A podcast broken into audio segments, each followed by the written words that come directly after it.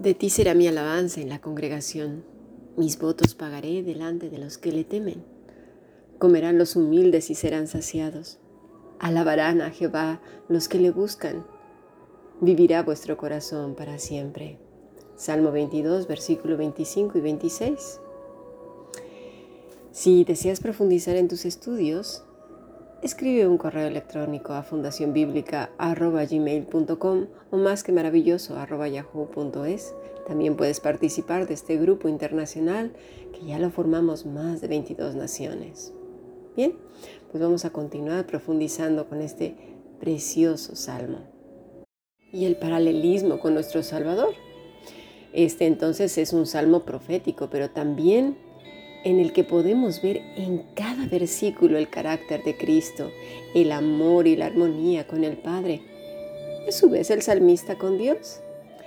Esta relación de amor y armonía que solo podemos tener por medio de Cristo.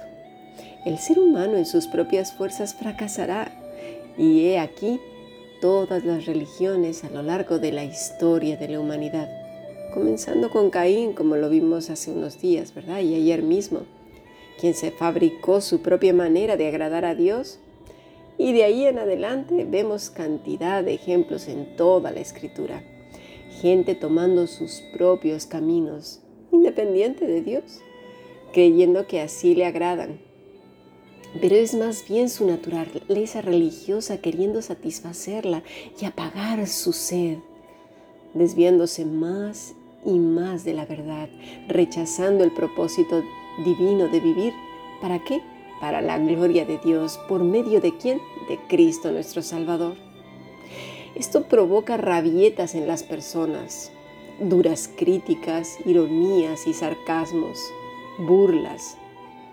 Aún entre los cristianos religiosos, recordemos que de quienes primeramente Jesús recibió afrentas, insultos y vejaciones, fue su propio pueblo y de los religiosos que se decían, ¡buah! La élite de, de lo más, la creme de la creme. Por tanto, no es de extrañarnos que cuando querramos vivir en esa libertad en Cristo, provocará ese rechinar de dientes, autojustificación y murmuración. ¿De quiénes? Pues precisamente de estos cristianos religiosos, con juicios y críticas disfrazadas de piedad porque, ¿a qué me refiero? Que primero ponen, no es por nada, ¿eh? Yo con todo respeto, yo, mira, le tengo temor al Señor y luego, después de esas frases, zasca, viene la crítica, viene el sablazo. ¿Por qué? Porque se sintieron agredidos. Y entonces empiezan a disfrazarlo de, de versículos bíblicos, pero lo que tienen dentro de su corazón, ellos lo saben pero Jesús podía leer perfectamente bien lo que cada uno de ellos pensaba y hoy también. No es solamente cuestión del pasado, del presente y del futuro. Ahora bien, esta mañana hemos estado repasando el versículo 25, sobre todo en la palabra halal.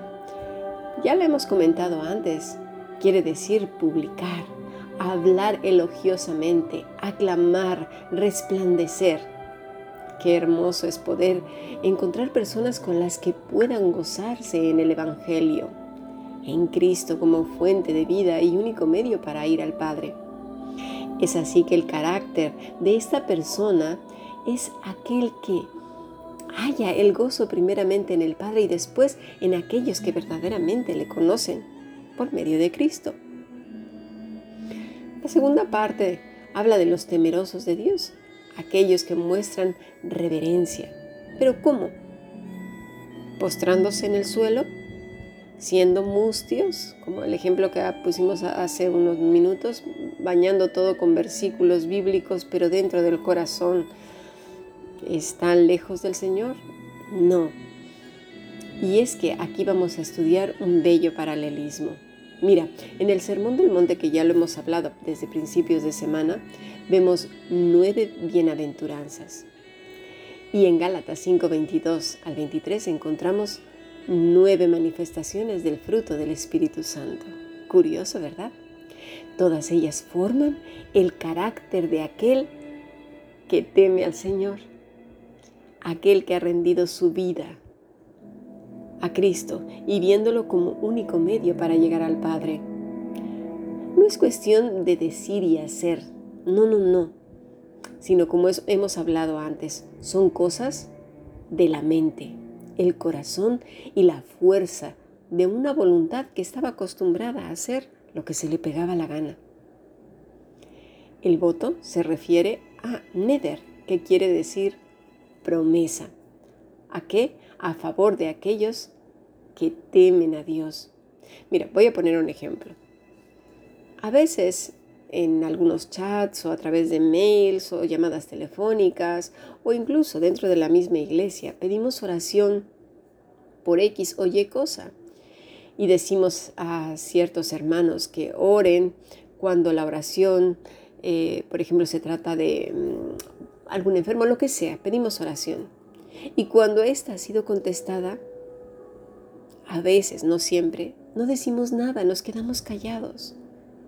No hay retroalimentación, no les enriquecemos ni fortalecemos su fe y su gozo, su esperanza.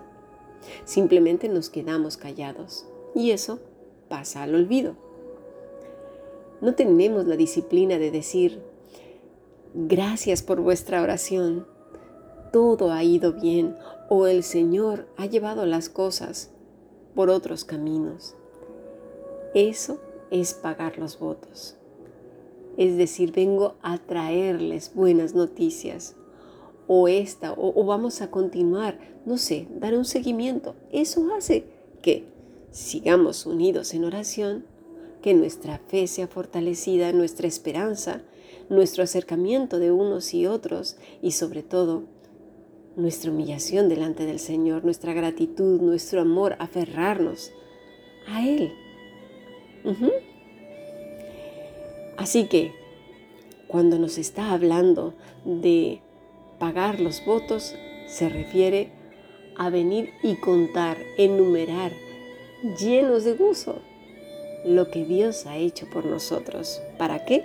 Para enriquecer y fortalecer la fe y la esperanza de aquellos que le temen a nuestro Dios y Padre Celestial. Sigamos aprendiendo Vamos al siguiente podcast.